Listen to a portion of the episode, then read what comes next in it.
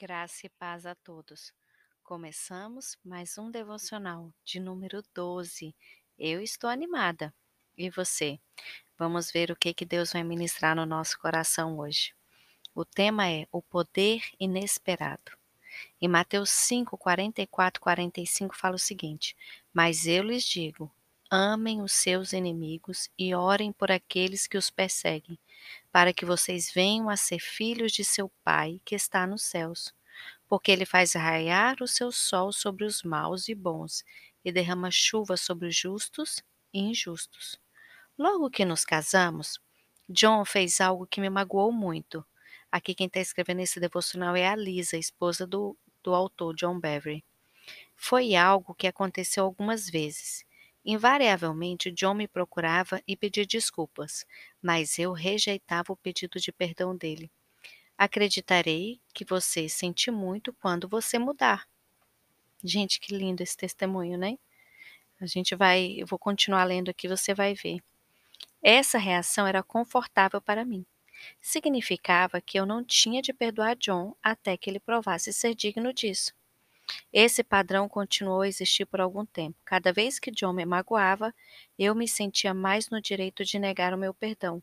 Ele pedia desculpas e eu, na minha dor, o atacava.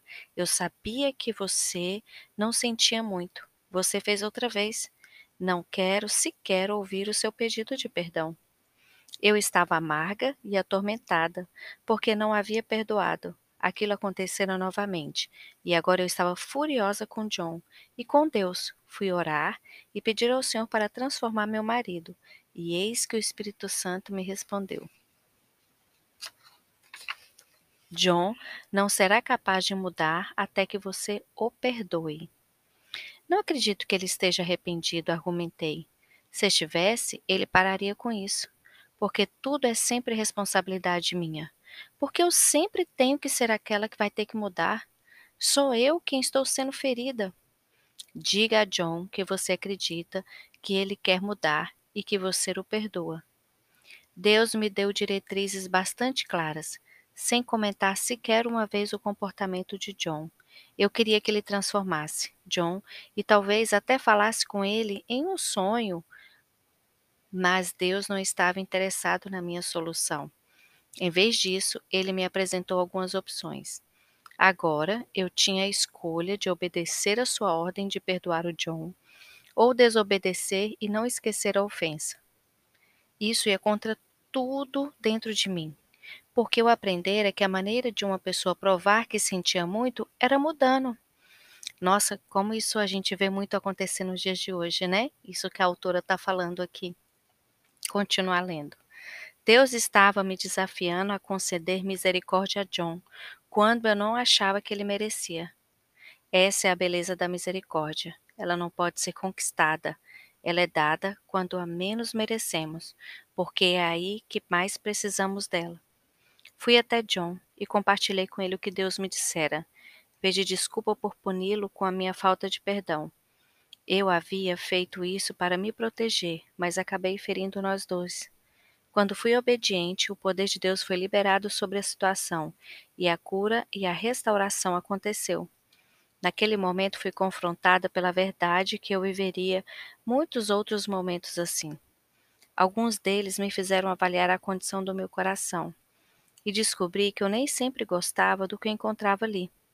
Eu procurava culpar os outros para aliviar o meu desconforto, porque assim a responsabilidade pelos meus atos não seria minha certo? Agir assim por algum tempo, esperando que isso me fizesse sentir melhor. Eu esquecera que trazendo à tona as ofensas cometidas no passado por outras pessoas, também estava desenterrando as minhas próprias. Eu também esquecera que a responsabiliz responsabilizasse os meus entes queridos pelos meus erros passados, Deus me responsabilizaria pelos meus também. Lembre-se, Deus usa conosco a mesma medida e o mesmo método de julgamento que usamos para com os outros.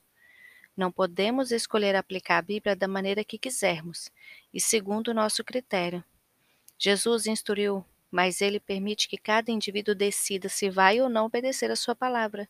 Jesus conduz. Ele nunca obriga ninguém a segui-lo. No que se refere à mudança, muitas vezes colocamos a culpa nos outros em vez de examinarmos a nós mesmos. Separe um instante no dia de hoje para refletir e pergunte a Deus o que precisa mudar na sua própria vida. O que, que você precisa mudar no seu coração? Vamos orar?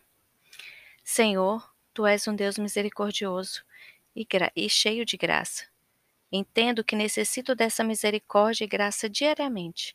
Portanto, eu a concedo aos outros e aceito como por intermédio do sangue de Jesus. Eu abraço o teu perdão e abro o meu coração para ti. Trabalha minha vida, molda-me e faz de mim uma pessoa que te ama e que brilha com a tua presença. Eu te louvo porque cuidas de cada detalhe da minha vida.